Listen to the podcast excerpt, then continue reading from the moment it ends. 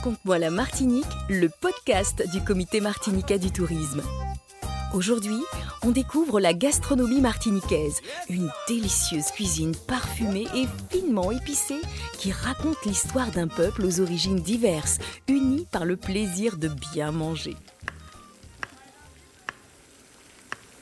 Dans un premier temps, José Cessina, professeur hôtelier en lycée, nous raconte l'histoire de la gastronomie martiniquaise. Cette histoire est une histoire relativement fascinante, je dirais, et j'ai presque envie de dire que si j'osais la comparaison, je, parlerais, je dirais que c'est une espèce d'émulsion, pour reprendre le terme culinaire. Pourquoi? Parce que c'est une mise en relation, mise en contact de plusieurs euh, histoires, de plusieurs peuples. Et donc, euh, cette histoire commence en fait dès le XIVe siècle, avec euh, l'arrivée de ce qu'on appelait les Arawaks ou Taïnos, et puis également des Caraïbes, qu'on appelait également Kalinago, euh, en Martinique. Et donc, ils se sont installés en Martinique. Et quand ils sont arrivés en Martinique, euh, on les appelait, en tout cas, la, civilisation du, du, manioc et des gros légumes. Pour une raison bien simple, le manioc constituait l'élément de base de leur alimentation.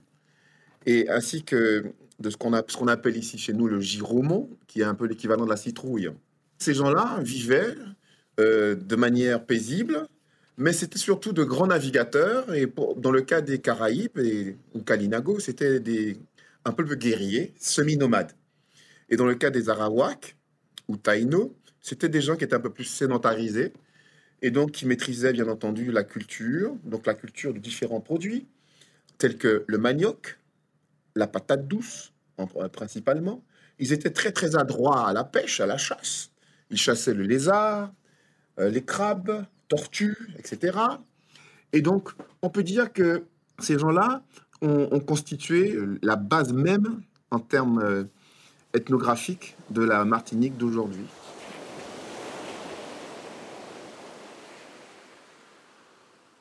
S'agissant de, l'histoire de la gastronomie, à un moment donné, ces gens-là se, sont retrouvés en contact avec les premiers Européens. Et donc, euh, ça a commencé avec euh, le fameux Christophe Colomb, euh, vers 1502 à peu près. Et on aura en, fin de compte ce contact entre l'Occident et la Caraïbe, les Antilles. Et donc, ça sera, j'appelle ça le fameux Big Bang, quoi, de l'histoire de la gastronomie antillaise, ou en tout cas martiniquaise. Et donc, la plupart des produits que nous connaissons aujourd'hui viennent de cette époque. Donc, ce premier contact-là, les Espagnols, à un moment donné, vont se désintéresser de la Martinique pour eux, ils ne trouvaient pas un intérêt commercial euh, des plus extraordinaires. Ce sont les Français qui vont finir par euh, s'intéresser à nouveau à la Martinique et qui vont décider d'y aller. Le 21 avril 1619, un groupe de flibustiers français affamés après quelques dix mois de mer arrive en vue des côtes de la Martinique. Et à ce moment-là, on a encore ce rituel du troc. Donc, ils vont s'échanger avec les Indiens des hameçons euh, contre le contenu d'une pirogue caraïbe dans laquelle ils vont trouver cassave, cette fameuse galette de manioc, poissons, tortues, fruits, etc. Ensuite, extermination des Caraïbes, ça se passe relativement mal, etc. Après ça, on se tourne vers une nouvelle main-d'œuvre, la main-d'œuvre euh, esclave. C'est le début de l'ère euh, esclavagiste, donc de la colonisation. Et une fois euh, l'esclavage aboli en 1848, on va se tourner vers une autre main-d'œuvre. C'est cette fameuse main-d'œuvre indienne, asiatique, et ce qu'on appelle également les Congos. Donc voilà la frise chronologique de la gastronomie antillaise. Ces fameux Indiens étaient parfaitement adaptés à leur environnement. Ils vivaient de la pêche, de la chasse, ils consommaient le lézard, les crabes, les tortues, la banane, l'ananas, la patate douce, le manioc, comme je l'ai dit, etc. Ils consommaient également euh, ce qu'on appelle les burgots, toutes sortes d'espèces de poissons, canne à sucre, etc. Mais il faut savoir que le manioc demeurait l'aliment de base, ainsi que la patate douce. Le manioc a survécu, a traversé le temps, et ce fameux manioc existe encore de nos jours et est préparé de la même manière que les, que les Indiens le faisaient à l'époque. Nous devons tellement de choses à nos ancêtres amérindiens. L'apport africain dans la gastronomie martiniquaise est, prépondérant. Les colons, en pénurie de main-d'œuvre, ont fait venir les esclaves en masse. Et le quotidien euh, alimentaire des, esclaves n'était pas très, très génial. C'est-à-dire que le code noir, le fameux code noir qui régissait euh, la, vie des, esclaves, euh, supposait que le maître donne une certaine quantité de viande à ses esclaves pour qu'ils puissent tenir le coup afin de bien travailler. Mais souvent, les maîtres euh, ne respectaient pas cette préconisation du Code noir. La nourriture qui faisait le quotidien de l'esclave, en général, c'était du, bœuf salé, de la morue salée, et puis surtout les, bananes vertes euh, que les esclaves préparaient en les faisant cuire. Et curieusement, jusqu'à maintenant en Martinique, nous préparons la morue salée et la banane verte de la même manière. Et c'est le fameux petit déjeuner euh, traditionnel martiniquais qu'on appelle le tinin l'Amaury. Ensuite, une fois que l'esclavage sera aboli en 1848, les maîtres vont se retrouver à court de main-d'œuvre et ils vont se, vont se tourner vers l'immigration indienne. Cette immigration indienne, qui va se faire euh, entre 1833 jusqu'à 1853 à peu près, eh ben, ces Indiens vont débarquer à la Martinique. Ils ne sont pas les seuls. Vous aurez également une communauté asiatique. Et puis aussi ce qu'on appelle les nègres Congo. Donc on va dire que ce sont des gens qui arrivent en quelque, sorte sous contrat. Mais quand ils vont arriver en Martinique, ils vont arriver avec leur culture et leur pratique culinaire. Et le, produit phare que nous allons hériter de cette euh, immigration indienne, c'est le fameux colombo. Le colombo n'est pas une épice. Beaucoup de gens font la confusion. Le colombo est une préparation à base d'une épice qui est le curry. Et donc, c'est une manière d'expliquer que la communauté indienne qui va s'établir en Martinique eh ben, va revisiter, va recréer son pays d'origine à travers le Colombo martiniquais. Et, c'est très important. Et ce fameux Colombo, eh ben, il, est jaune, il a pratiquement le même goût, bien qu'il soit un peu plus doux que le curry d'origine. et donc, et bien entendu, il rentre dans la préparation de nombreux plats, et notamment le fameux euh, Colombo de Cabri, le Colombo de poulet, et puis maintenant, le colombo que l'on met aussi dans le crabe, des fois, quand on le prépare euh, à Pâques ou, à Pentecôte. La gastronomie martiniquaise, c'est un feu d'artifice. C'est un mélange, c'est un, un croisement, c'est un, de différents apports.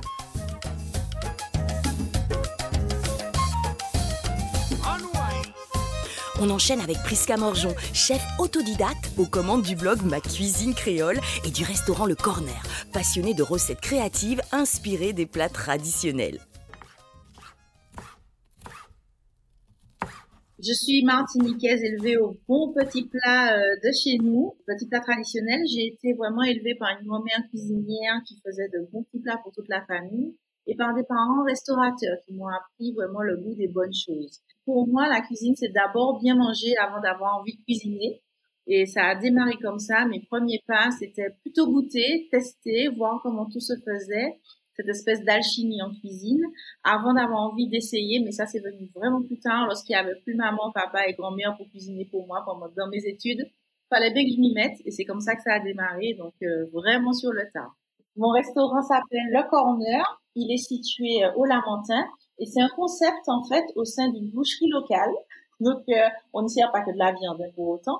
Mais l'idée, c'était vraiment d'être au plus près des producteurs, rester associé à la production locale et, de proposer des plats cuisinés à partir de la production locale. Je suis dans une boucherie, donc on valorise bien la viande locale, mais aussi les poissons frais locaux, les légumes, euh, toute la production locale est mise en avant. Et donc l'idée, c'était d'être vraiment assez complète, aussi bien pour les personnes qui sont de passage leur proposer une expérience avec une Martiniquaise du pays et puis aussi pouvoir proposer un service traiteur et une restauration pour pouvoir goûter vraiment ma cuisine, ben celle qui m'a fait grandir en fait. Hein.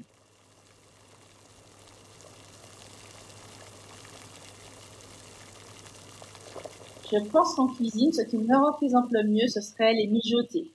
Les plats vraiment qui cuisent longtemps avec ce petit blou blou blou blou des sauces c'est cette alchimie euh, des épices, c'est cette viande fondante qu'on sait qui a cuit deux heures ou même plus. C'est vraiment ce qui me caractérise le plus, c'est ce que j'aime le plus faire. Après, j'aime aussi beaucoup m'amuser avec les produits frais. Donc, euh, travailler autour des salades, associer les fruits, euh, euh, les légumes, vraiment créer des choses un peu fraîches, un peu croquantes, un peu qui correspondent à, notre vie d'aujourd'hui. Donc, vraiment, j'ai ces deux aspects. Le côté très traditionnel, vous imaginez la Martiniquaise devant son, son grand réchaud en train de tourner pendant des heures la, la viande pour qu'elle soit vraiment juteuse. Et à la fois, j'ai ce côté un peu plus moderne, un peu plus frais, un peu plus innovant où j'aime euh, mélanger le croquant, euh, le sucré, le salé, les textures, aller un peu plus loin et chercher vraiment le, le goût. Moi, ma, ma cuisine, c'est, je pense, c'est vraiment le goût d'abord et avant tout, mais pas n'importe lequel. C'est vraiment le goût de mon enfance et, et l'émotion des petits plats euh, de ma famille. On poursuit cette escapade culinaire en compagnie de Yadjizami du Galanga Fish Bar. Il nous parle de son amour pour les produits locaux, autant les fruits et légumes que les poissons et les fruits de mer. Alors mon approche en cuisine, elle est vraiment intuitive. Hein. Elle va vraiment puiser de l'héritage qu'on a de notre culture caribéenne. Elle s'inspire des traditions et des produits qu'on utilisait auparavant et euh, elle est vraiment portée vers l'avenir. Donc en fait, il faut savoir que la Martinique est vraiment euh, issue d'un flux migratoire assez important euh, et, c'est ce métissage-là, en fait, qui fait la force de notre cuisine. Donc l'idée, c'est vraiment d'aller s'inspirer de ça, de cette richesse qu'on a en termes de produits, en termes d'épices. Et en fait, c'est une histoire qu'on veut vraiment raconter. Alors le, galanga, c'est alors c'est une longue histoire, mais je vais vraiment essayer de la, faire courte. C'est vraiment une, une, quête qui commence lorsque je regarde un, un, reportage culinaire, donc d'un chef qui sillonne les contrées lointaines pour aller vraiment puiser dans les traditions ancestrales culinaires. Et là, un jour, donc il sort de son petit sac, il sort du galanga. Et là, ça m'a fait tilt en fait, parce que c'est un cousin du curcuma et du gingembre que je ne connaissais pas. Et là, je me suis vraiment mis à la recherche. J'ai fait une idée fixe. En fait, je suis parti à la recherche du galanga en Martinique. Et euh, ben, j'en ai pas trouvé. Donc, j'ai décidé de voyager pour en trouver. Et durant mes voyages, alors j'ai tout trouvé. Beaucoup d'inspiration, sauf, euh, sauf le galanga. Et c'est en rentrant en Martinique, euh, de fil en aiguille, toujours porté par cette envie de, de trouver ce fameux galanga, que j'ai rencontré un monsieur qui m'a parlé d'un autre monsieur qui en aurait chez lui. Et donc voilà, donc ça m'a amené vers ce monsieur qui, euh, qui m'a mené vers son champ de galanga. Et là, euh, ce jour-là, j'avais envie de pleurer parce que c'est, euh, c'était une recherche d'un an. Et ça portait véritablement sens parce que bah, finalement, le galanga, c'est un produit local. Et donc toute cette quête-là, en fait, montrait que bah, tout simplement, notre richesse, elle est, là, elle est en dessous de nos pieds, elle est autour de nous. Donc c'est à partir de là que je me suis dit, ben voilà, le restaurant, il va s'appeler le Galanga, tout, est, tout va dans ce sens-là. Je suis très inspiré par les ingrédients euh, locaux. J'ai vraiment une sensibilité particulière pour, euh, pour ce que les anciens appelaient les remèdes gaziers. Donc, c'est un petit peu les remèdes de grand-mère qui poussent, un peu les, mauvaises herbes hein, qui poussent.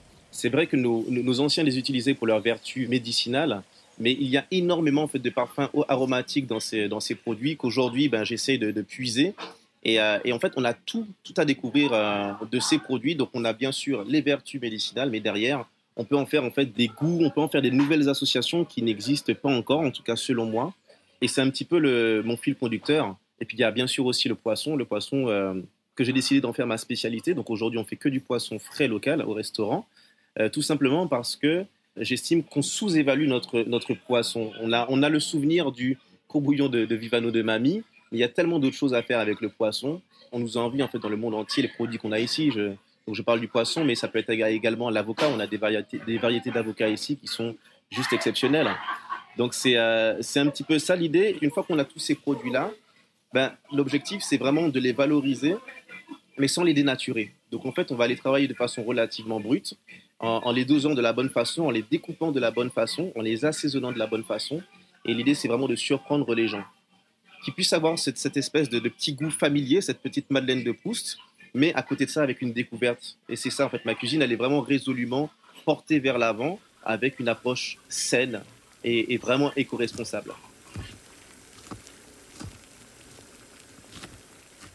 Alors l'expérience dans le restaurant est ultra importante puisque j'estime en fait que pour pouvoir apprécier un plat, il faut déjà qu'on soit euh, dans le contexte pour pouvoir se concentrer sur ce qu'on va manger. Donc ça, ça commence dès le moment où on va rentrer dans le restaurant, sur l'environnement, sur la façon dont on va être accueilli, sur la façon dont on va s'asseoir, ce qui aura autour de nous, la vibes également.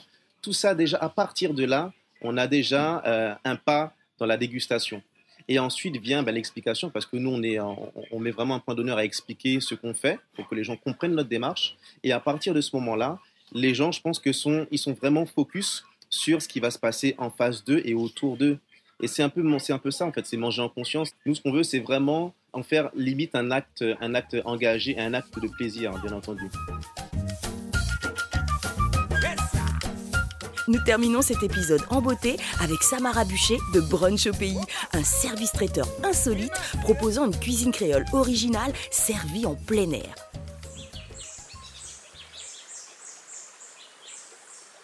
Alors, brunch au pays, qu'est-ce que c'est? C'est un concept de brunch euh, itinérant, donc euh, qui se déroule en pleine nature, en bord de plage ou en bord de rivière, et où on propose des mets euh, locaux revisités.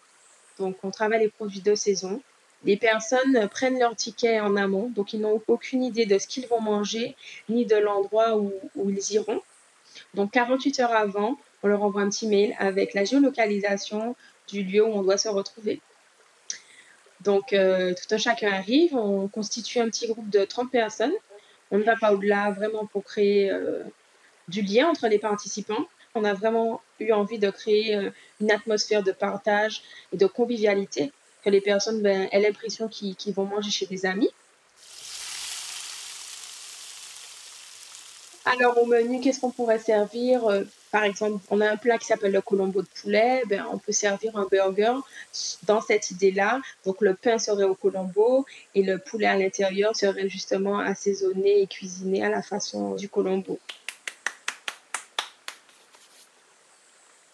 Un dessert qu'on a pu servir euh, qui a surpris plus d'un avec, euh, le fruit à pain revisité en sucré. Le fruit à pain, c'est un légume euh, qui vient de l'arbre à pain. Donc, il peut se consommer sucré ou salé. On a l'habitude en Martinique de le consommer salé, en légumes cuits à l'eau. Mais nous, bien sûr, on l'a revisité. On a fait de la crème à, l'image d'une crème pâtissière. Et on a mis ça sur un petit sablé à la farine de manioc. Et là, c'était extra.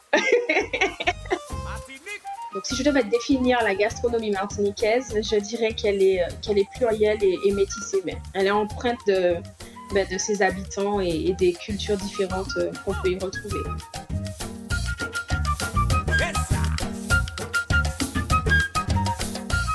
La cuisine martiniquaise est comme un bon livre d'histoire. Ses recettes, ses ingrédients et ses saveurs reflètent les saisons et les traditions de l'année et sont intimement liés aux origines métissées de la population. Le résultat dans l'assiette est toujours un pur délice. Raconte-moi la Martinique est une présentation du Comité martiniquais du tourisme et une production de la Petite Histoire. Tous les épisodes de la série sont disponibles sur votre plateforme d'écoute préférée. Abonnez-vous et n'hésitez surtout pas à nous donner plein d'étoiles. Ici Kate, au plaisir de vous voir en Martinique.